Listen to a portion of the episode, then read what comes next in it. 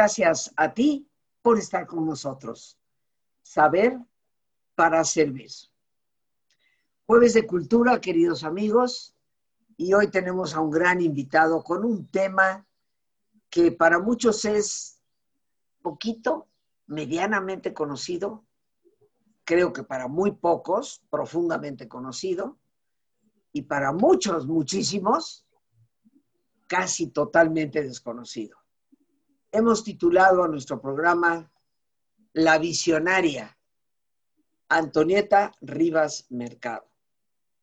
Un personaje que vale la pena conocer, que está intrincada en la historia de nuestro país, terminando su vida en una tragedia, pero que hoy la conoceremos más de cerca a través de nuestro gran amigo, el doctor Héctor Palares. Él es doctor en Historia del Arte, es una de las personas pues, más presentes en el MUNAL, es ahí donde te encuentras. Eh, correcto, mi querido Héctor. Me da un enorme gusto que él se haga presente en nuestro programa. Muchísimas gracias y yo suelto por completo el micrófono y afilo los dedos para tomar apuntes. Bienvenido con nuestra siempre presente gratitud. Querida Rosita, por el contrario, muchas gracias a ti, como siempre, por la invitación, a todo tu auditorio, que siempre además es tan participativo y tan eh, pues jubiloso, ¿verdad?, para estos temas que en efecto, como tú bien lo dijiste, hablar de Antonieta Rivas Mercado es hablar de la mujer, de la escritora, de la poeta, de la gran promotora cultural, de la mujer que vivió su tiempo en su tiempo y fuera de él, ya ahora platicaremos justamente por qué, y que como bien dices, pues sí, su vida se cierra de una forma abrupta y trágica, pero llevándose consigo también toda una serie de herencias, legados de su tiempo, de su padre, de sus amores, de sus desamores, de su historia personal y de su gran activismo, tanto político como cultural en México, para comprender ese México fantástico de la era porrevolucionaria, del tránsito de los años 20 a los 30. Pero como tú bien dices, hay que empezar siempre por el principio.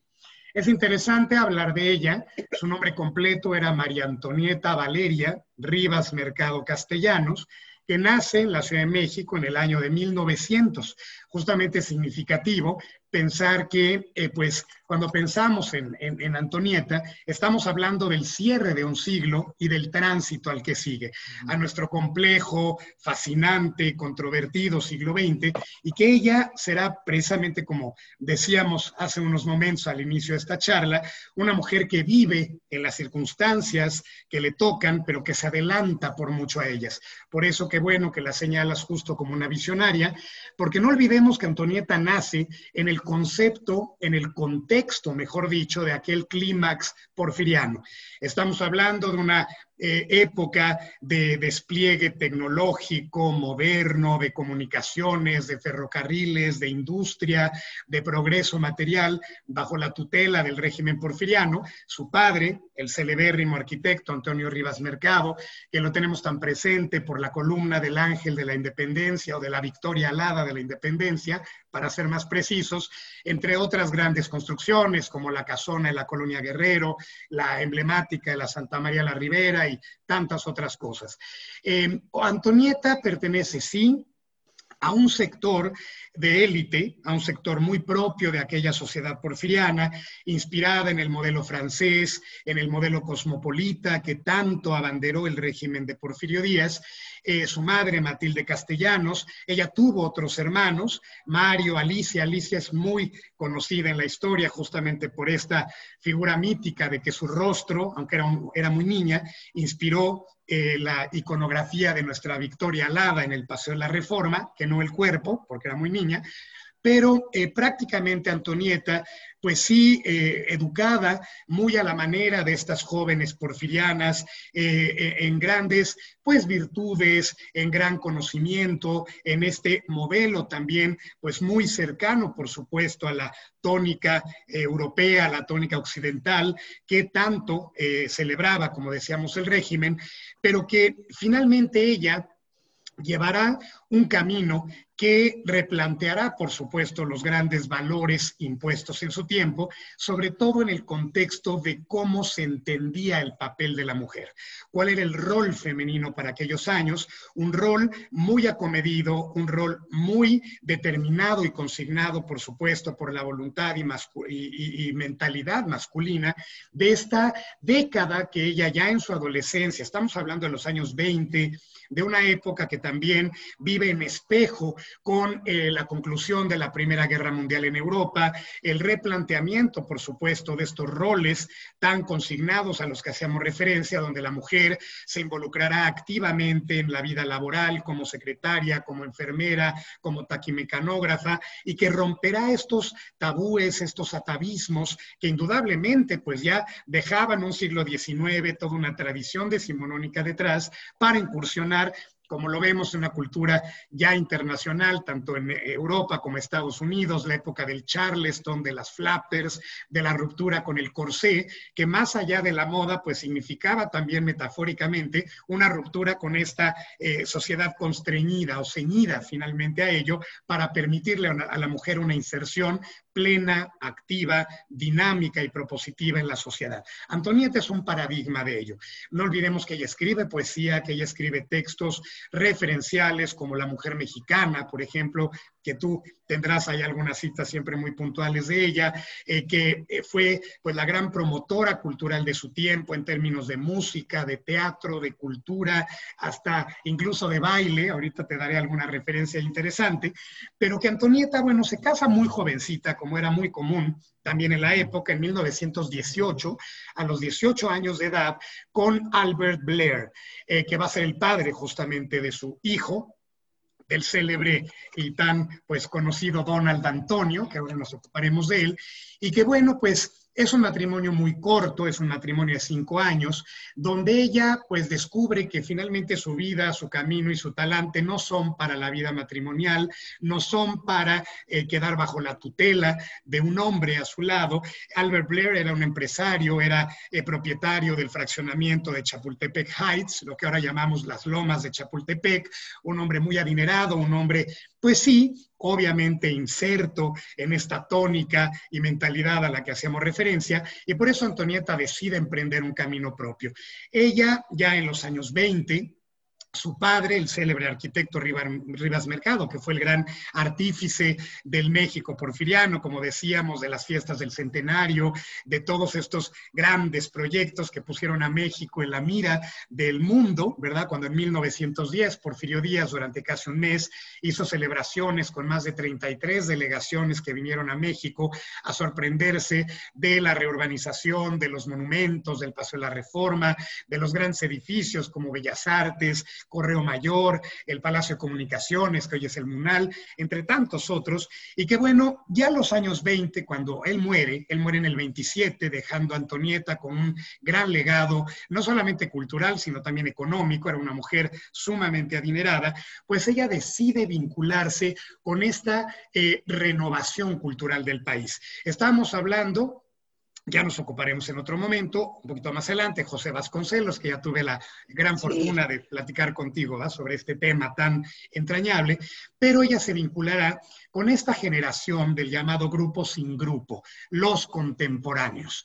Ella en 1927, precisamente en el año en el que muere su padre y queda con esta gran fortuna, Antonieta se vincula con los grandes personajes del teatro, de la literatura de la época, como Salvador Novo, Javier Villaurrutia, el celebérrimo Carlos Pellicer, Gilberto Owen, Jaime Torres Bodet, entre tantos otros, el llamado grupo sin grupo, ¿verdad? Porque era esta eh, camada de los que llamamos el renacimiento cultural mexicano. Te lo doy en una referencia muy breve para que nuestros queridos amigos sepan de qué se trata. Por un lado, los 20 tiene una modalidad con artífices como Diego Rivera, como David Alfaro Siqueiros, como José Clemente Orozco, que eran los que abanderaban el nacionalismo por revolucionario.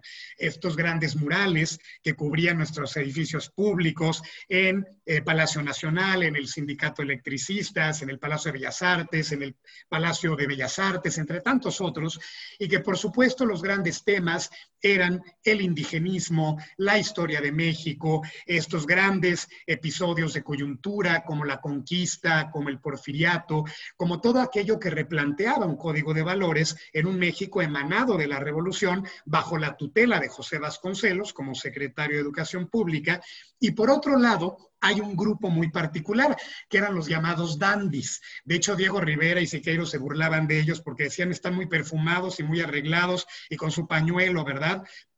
En el saco como una élite, finalmente una cultura de élite, que fueron los grandes internacionalistas. Ellos más que abocarse precisamente a todos estos temas que eran tan entrañables para los pintores de la Escuela Mexicana de Pintura, exaltaban una cultura cosmopolita, afrancesada, eh, a gran admiradora de los modelos grecolatinos, por ejemplo, y que son pues estos temas que Antonieta apoyará y se vinculará con ellos a través de tertulias en su casa, una casa muy bella que desapareció, que estaba en la colonia Roma, en ese triángulo que forman las calles de Monterrey, Insurgentes y Álvaro Obregón, que ahora es un parque pues muy poco agraciado, que se llama Parque Juan Rulfo, que no tiene como mucha personalidad. Ahí estaba la casona maravillosa de Antonieta, hecha nada más y nada menos que por Adamo Boari, el que hizo el Palacio de Bellas Artes y el que hizo el Palacio de Correo Mayor, ¿no? Que tenemos en la calle Tacube, que es un edificio espléndido. entonces, Héctor, ella se asocia entonces con estos llamados dandis.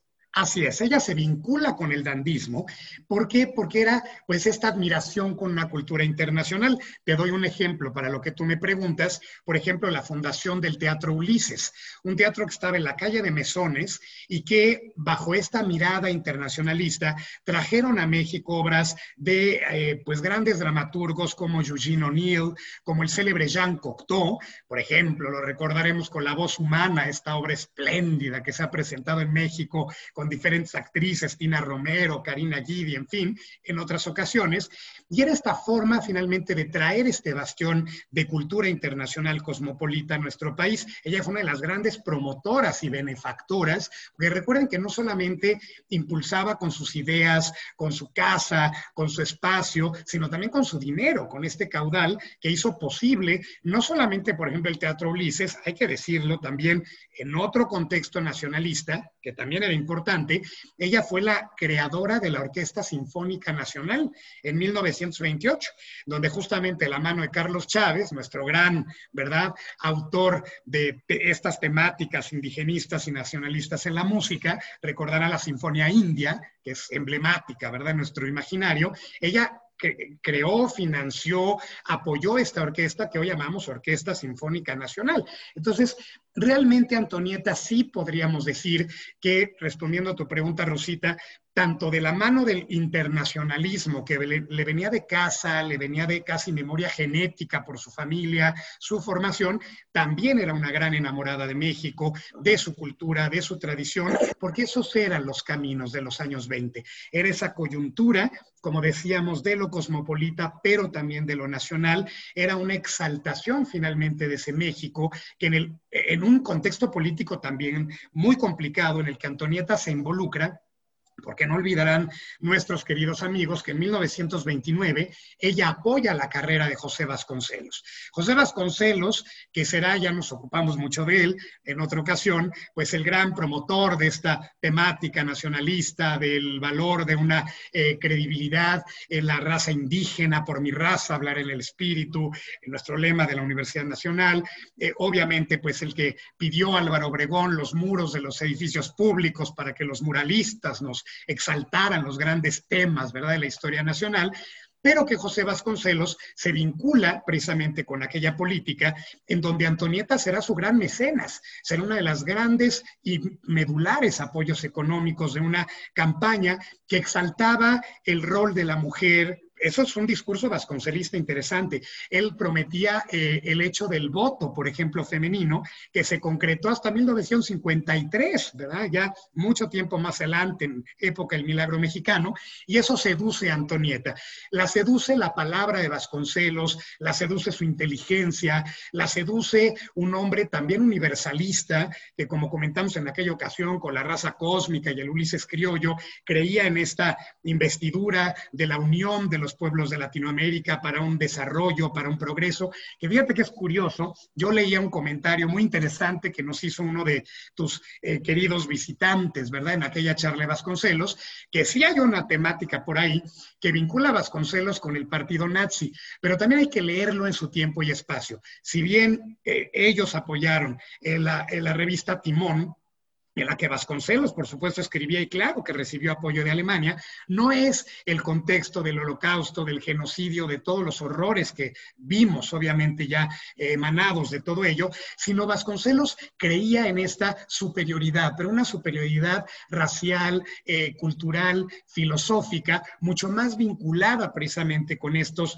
grandes elementos de el hombre, eh, su ruptura, su libertad, su apuesta hacia un camino por el futuro, era precisamente lo que vinculaba también a Antonieta con Vasconcelos. Ella lo sigue en su campaña, ella cree completamente en un México que en efecto capitalizara lo que había implicado la lucha de, de la Revolución Mexicana no olvidemos, Rosita, que estábamos hablando de unos años 20, donde Álvaro Obregón, todavía el caudillismo sonorense, el caciquismo, estas ideas incluso de reelección que tenía Álvaro Obregón y que, bueno, luchará y abogará por ellas en 1928, cuando finalmente lo mata José de León Toral en el Parque de la Bombilla, en el restaurante La Bombilla.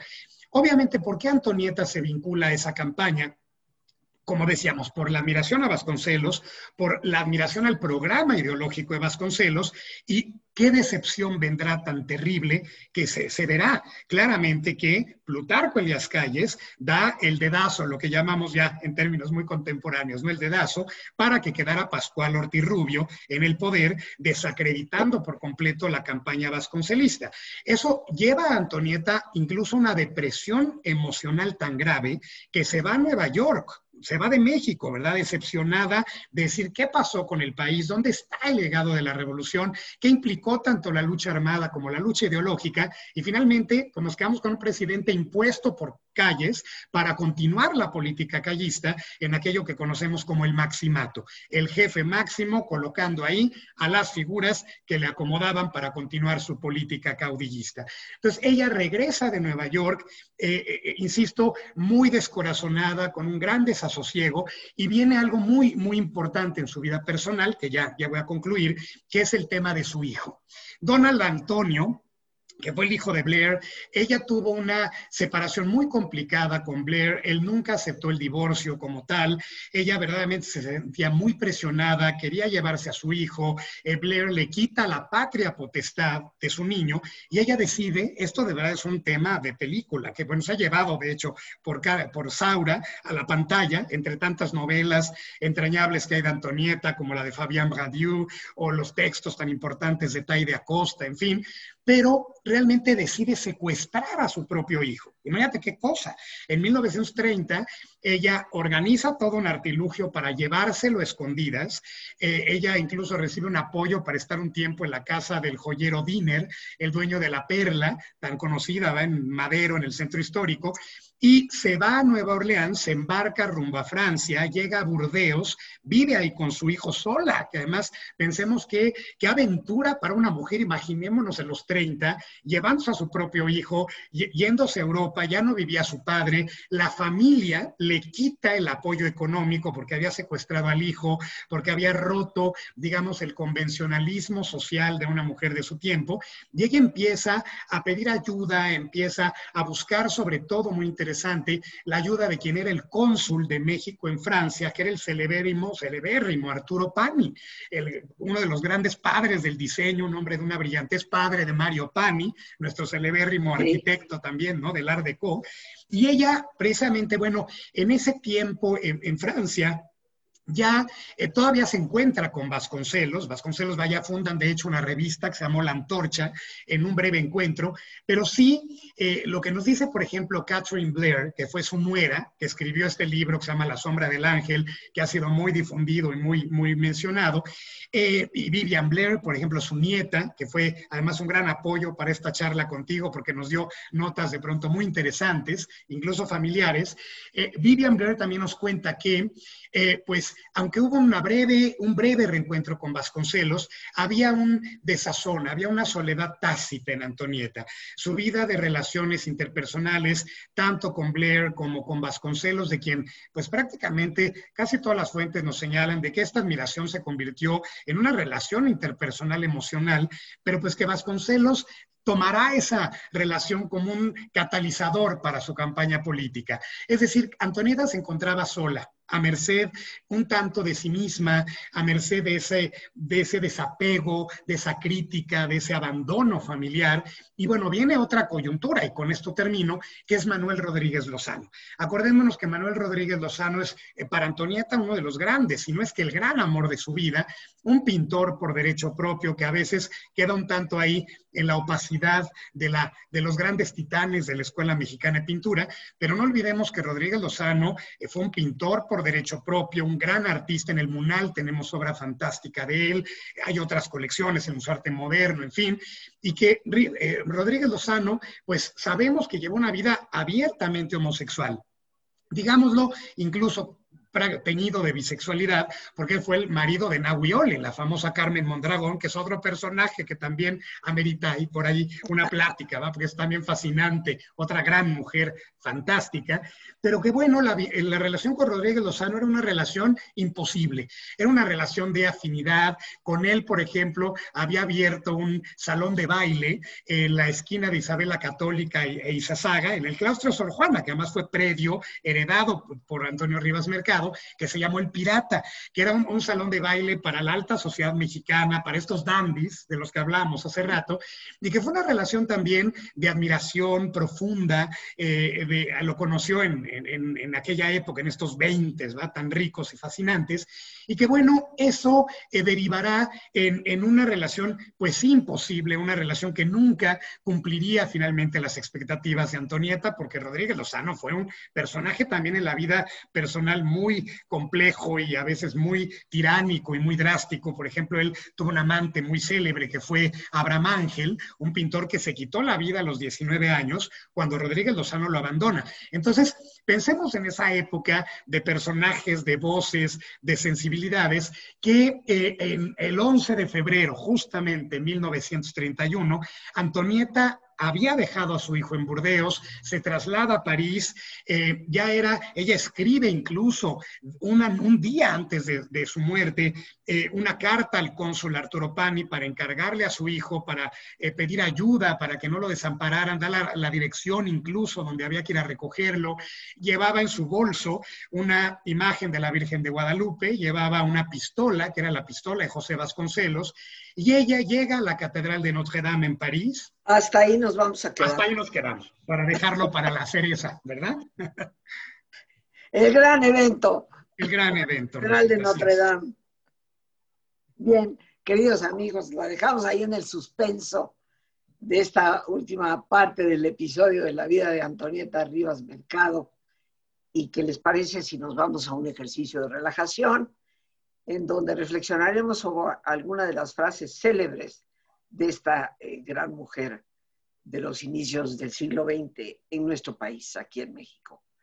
Eh, como siempre, pues nos ponemos cómodos. Si te es posible hacer el alto total, pues qué mejor que cerrar tus ojos.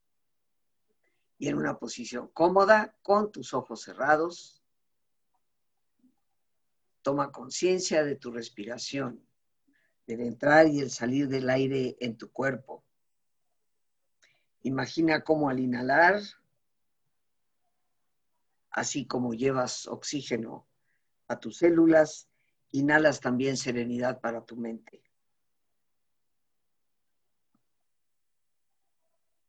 Al exhalar, así como tu cuerpo se libera de toxinas, imagina cómo en ese aire que sale te liberas de todas las presiones y todas las tensiones.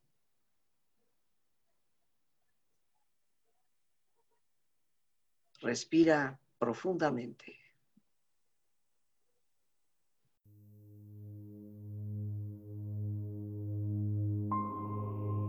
Y relaja tu cuero cabelludo. Todos los músculos que cubren tu cabeza.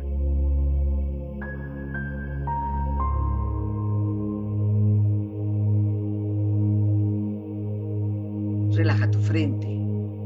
Siente la piel, la vibración de la piel que cubre tu frente.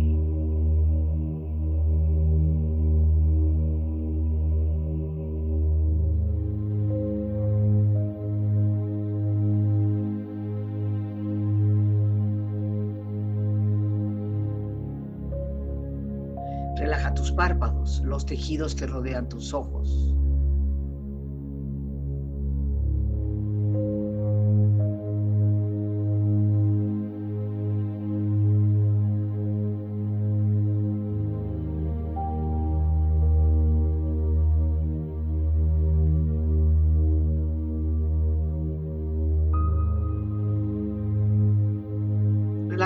Mejillas,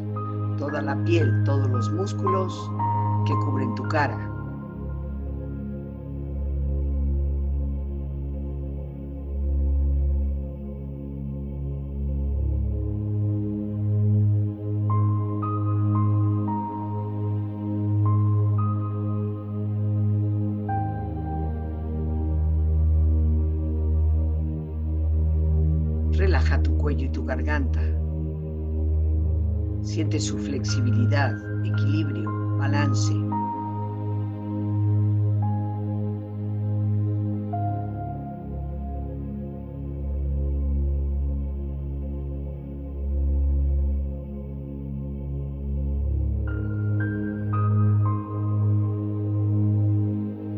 Relaja tus hombros, brazos y manos, así como tu espalda. Siente una agradable sensación relaja todos los músculos en estas partes de tu cuerpo.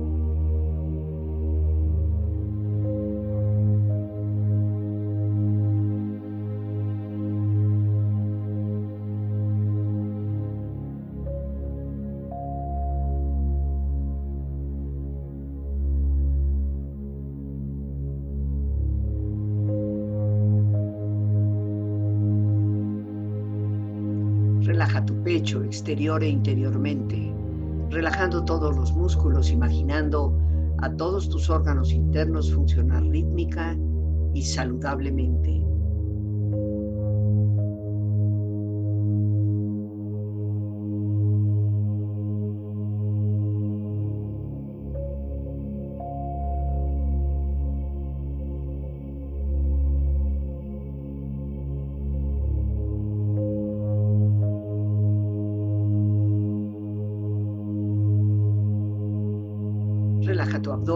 Exterior e interiormente, relajando todos los músculos, imaginando a todos tus órganos internos funcionar rítmica y saludablemente.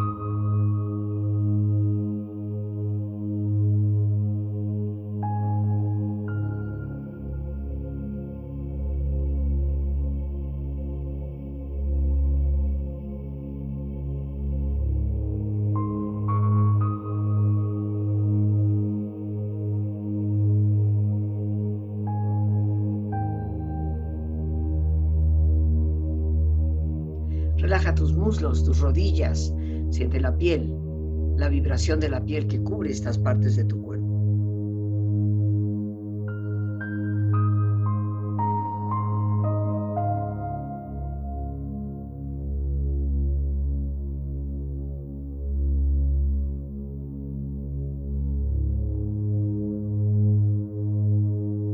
Relaja tus pantorrillas y tus pies.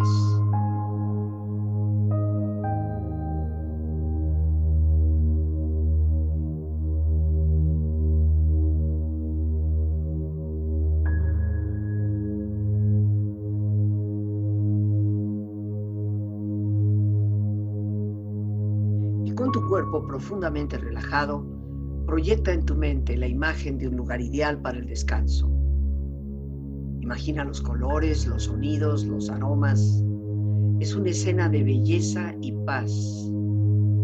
Siente estar ahí.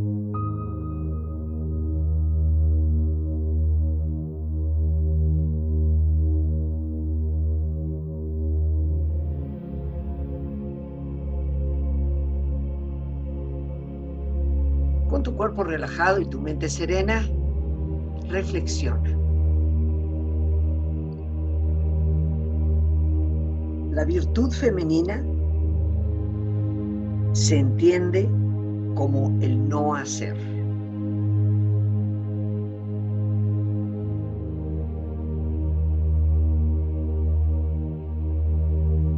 La pasividad femenina sirve de socio a la licencia masculina.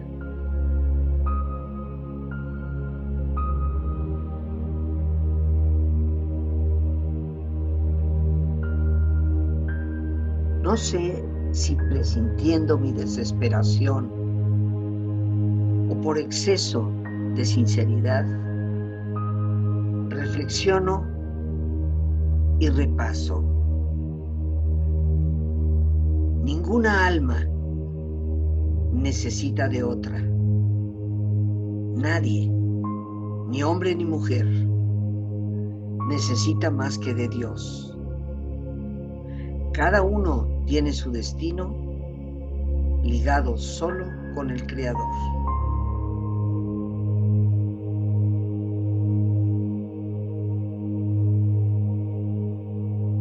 Respira profundamente. Relájate bien.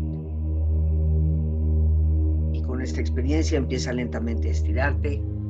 Brazos, manos, piernas y pies moviendo tu cuello, bostezando si lo deseas, haciendo que tu cuerpo retome su nivel de actividad habitual hasta muy lentamente abrir tus ojos.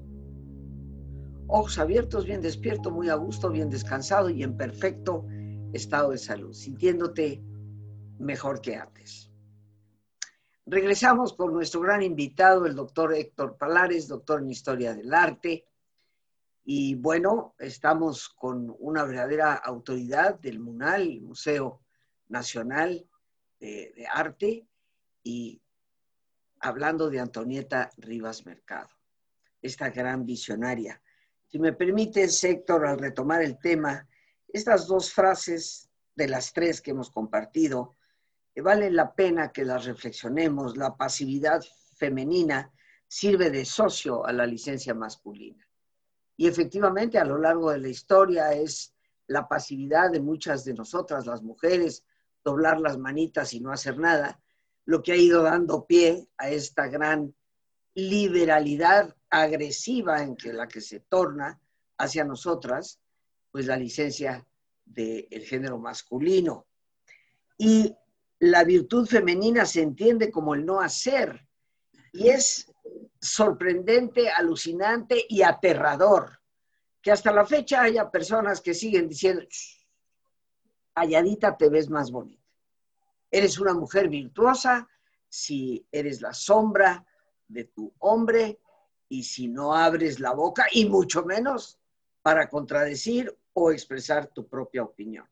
En cuantos hogares, tristemente, se sigue educando a muchas niñas de esa manera y aquí tenemos por qué una gran visionaria que se atrevió a hablar de otra, de otra forma. Un personaje verdaderamente fascinante, mi querido Héctor, y que yo lo estoy pues conociendo eh, mucho más a través tuyo, pero nos quedamos en el suspenso. Pero antes de que nos cuentes el final de la historia, cuéntanos el Munal, cuéntanos de tu actividad y cómo contactar al museo. Claro que sí, Rosita, muchísimas gracias. Pues mira, el Museo Nacional de Arte, para nuestros amigos eh, que recuerden, está en la calle de Tacuba, número 8, en el centro histórico. En estos tiempos de contingencia, obviamente por eh, sanidad, pues estamos todavía cerrados, pero eh, cerrados abiertos, un poco en esta dialéctica, porque tenemos muchísimos programas virtuales, Rosita. Hay eh, programas de conferencias, de visitas guiadas virtuales, de conversatorios, de cápsulas que los públicos pueden encontrar en la página del MUNAL, www.munal.mx, donde todos son gratuitos, la capacidad es ilimitada, para tener esta oferta cultural que es el compromiso, obviamente, de cualquier institución museal, seguir en contacto con sus públicos, seguir en comunicación. Muchos de estos artistas de los que hablábamos ahora hace unos momentos los tenemos en el museo, los pueden escuchar a través de la voz de los curadores del museo. Eh, yo coordino el departamento, pero tengo un grupo de colegas fantásticos que nos hablan, obviamente tanto Rodríguez Lozano, de Abraham Ángel, de todo ese mundo, los contemporáneos, que eh, pues involucró obviamente la atmósfera de Antonieta y vale por supuesto la pena siempre estar atentos a todas estas grandes comunicaciones que además estoy cierto, Rosita, como ya lo platicamos la anterior ocasión, que llegaron para quedarse. Realmente ya eh, esta comunicación virtual, estas plataformas, estos programas, aunque volvamos a ser presenciales a corto, mediano plazo, esto ya finalmente ha generado también otras lecturas a otros públicos, otras formas que finalmente en pandemia y pospandemia pues nos han acercado a la cultura desde otras trincheras y creo que es muy interesante. Así que todos siempre invitadísimos para seguir la pista del Museo Nacional de Arte con todas sus obras, su acervo y sus grandes programas. Ahí tenemos al pie lo que nuestra productora nos, nos ha puesto, www.munal.mx. Es correcto. A través de, de esto, queridos amigos, pues podemos visitar este Museo Nacional de Arte, no solo para nosotros los mexicanos, para tantas personas que nos escuchan más allá de nuestras fronteras, conocer uno de los museos más importantes de México. Es una gran, gran oportunidad. Ojalá que ciertamente nos conectemos. Yo te agradezco este contacto, mi querido Héctor, y a, todos los buenos amigos ahí en el, en el Munal. Eh, mil, mil gracias. Ojalá que pronto pase esto para poder visitarlo directa y personalmente. Claro y regresamos a nuestro tema. Así que esta mujer dejó a su hija en Burdeos. ¿Cuántos años tenía ese muchacho? 11 años, Rosita. 11 ¿Con, años quién se, ¿Con quién se queda? Mire, lo dejen, ella lo deja encargada finalmente con personas que le habían pues dado a ella misma el apoyo para establecerse ahí, pero ella es muy significativo decirlo, queda muy preocupada porque finalmente la familia estaba en México. Entonces, por esa razón tendría que ser el contacto, la mediación de Arturo Pani para que la familia fuera avisada y fuera a recoger al niño. Ya, fíjate, fíjate qué cosa, ¿no? En un momento de una coyuntura y de un pues marasmo emocional como el que la acompañaba precisamente en aquellos días, será tan puntual para dejar dirección, dejar encargado al niño, que dejar dinero para que el niño finalmente pudiera ser atendido, pero no por mucho tiempo, porque como les decía hace unos instantes, la familia le reiteró completamente el apoyo por toda esta polémica y controversia con la separación de Blair. Entonces, hay, en, ese lindero, Rosita, como en ese momento tan complicado de alguien que va a tomar una decisión como la que tomó ella, de saber eh, que, que, hay que dejar las cosas bien, que hay que hacer las cosas bien, independientemente de este, será muy polémico, evidentemente, y cada uno tendrá su propia percepción, pero yo creo que nadie como Antonieta para en ese momento saber por qué lo hizo, de qué forma lo hizo, qué implicaba su mundo interno para hacerlo, pero sería un extremo acto de libertad.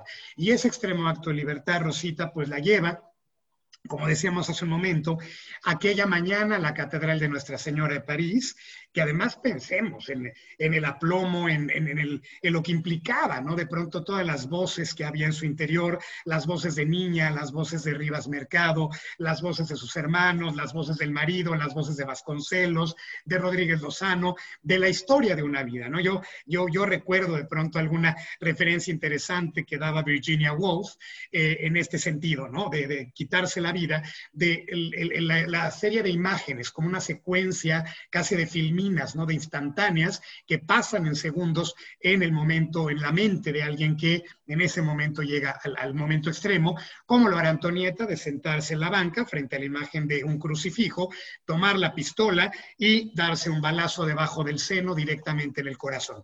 Antonieta Rivas Mercado no murió en ese mismo lugar, ella todavía llegó al hospital eh, viva, eh, respirando, se le hicieron obviamente pues todas las eh, intervenciones posibles para salvarle la vida, no se pudo, llegó a la morgue de París, que donde Arturo Pani finalmente fue a identificar el cadáver. Rodríguez Lozano venía embarcándose desde México para ir a verla, pero ya llegó después de que ella se había quitado la vida. Y es muy curioso, Vivian Blair, la nieta de Antonieta, nos decía, no hay tumba de Antonieta. Antonieta finalmente, en medio por el tema de que había sido un suicidio, finalmente por el tiempo que tuvo que estar el cuerpo, por todo el papeleo que tuvo que tramitar el consulado, fue a dar a la fosa común.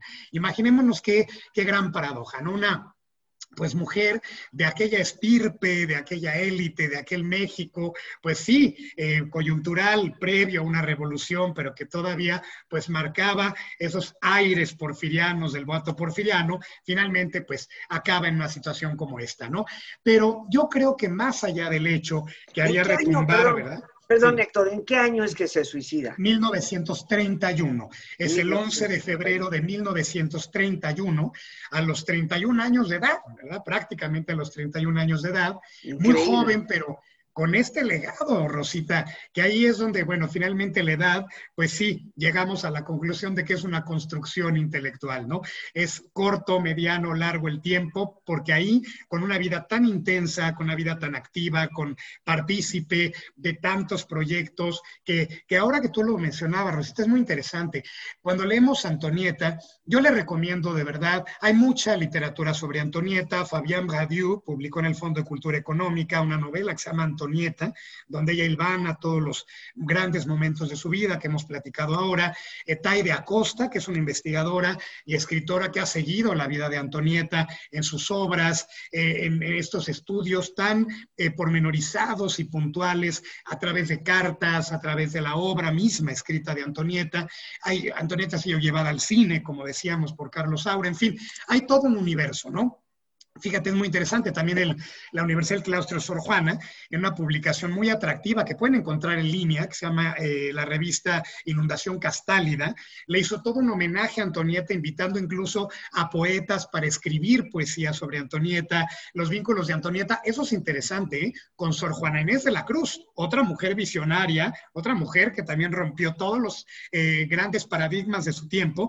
Antonieta estaba maravillada con ella, porque recordemos que ella fundó aquel salón de baile que, les decía, en un claustro de Sor Juana donde vivían mendigos, donde estaban todos los techos colapsados, donde todo era basura, que fue rescatado, ¿verdad? Desde aquella época y sobre todo también en la época del gobierno de López Portillo, y que hoy es la Universidad del Claustro Sor Juana, que es un escenario espléndido donde estuvo la celda de Sor Juana, donde están los restos de Sor Juana Inés de la Cruz, y Antonieta fue una de las primeras que la rescató, que rescató su memoria, que rescató su vena eh, poética, literaria, científica, entonces, es, yo creo que interesante por aquellas frases que tú muy atinadamente leías, de cómo eh, son grandes cadenas de mujeres. Es eso que Rosario Castellanos llamaba el eterno femenino, donde más allá de tiempo y espacio, mujeres creadoras, mujeres creativas, mujeres propositivas, mujeres que tuvieron que romper sus cánones, que tuvieron que romper sus paradigmas y finalmente reinventarse como grandes visionarias, que lo podemos ver en tantas disciplinas, en la ciencia, en el arte, en la filosofía, en la literatura. Estamos llenos de estas, de verdad, sin ser proselitistas, no es un falso proselitismo,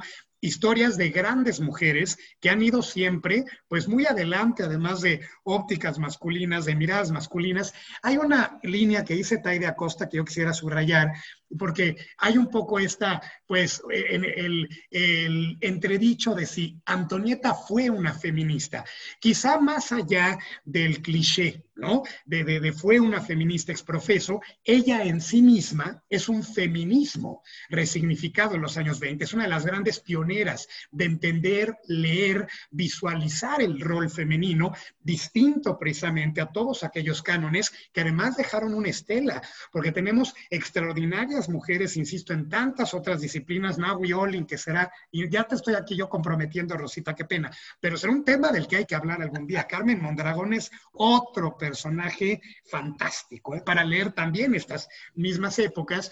Y bueno, pues Antonieta se quita la vida. Yo quisiera decirte algo, un poco a corolario de esta figura, que es muy interesante, porque en esta revista Inundación Castálida, Patricia Rosas eh, Lopategui cita una frase que me parece fantástica. una bala te arrancó de este mundo, mas no de la memoria.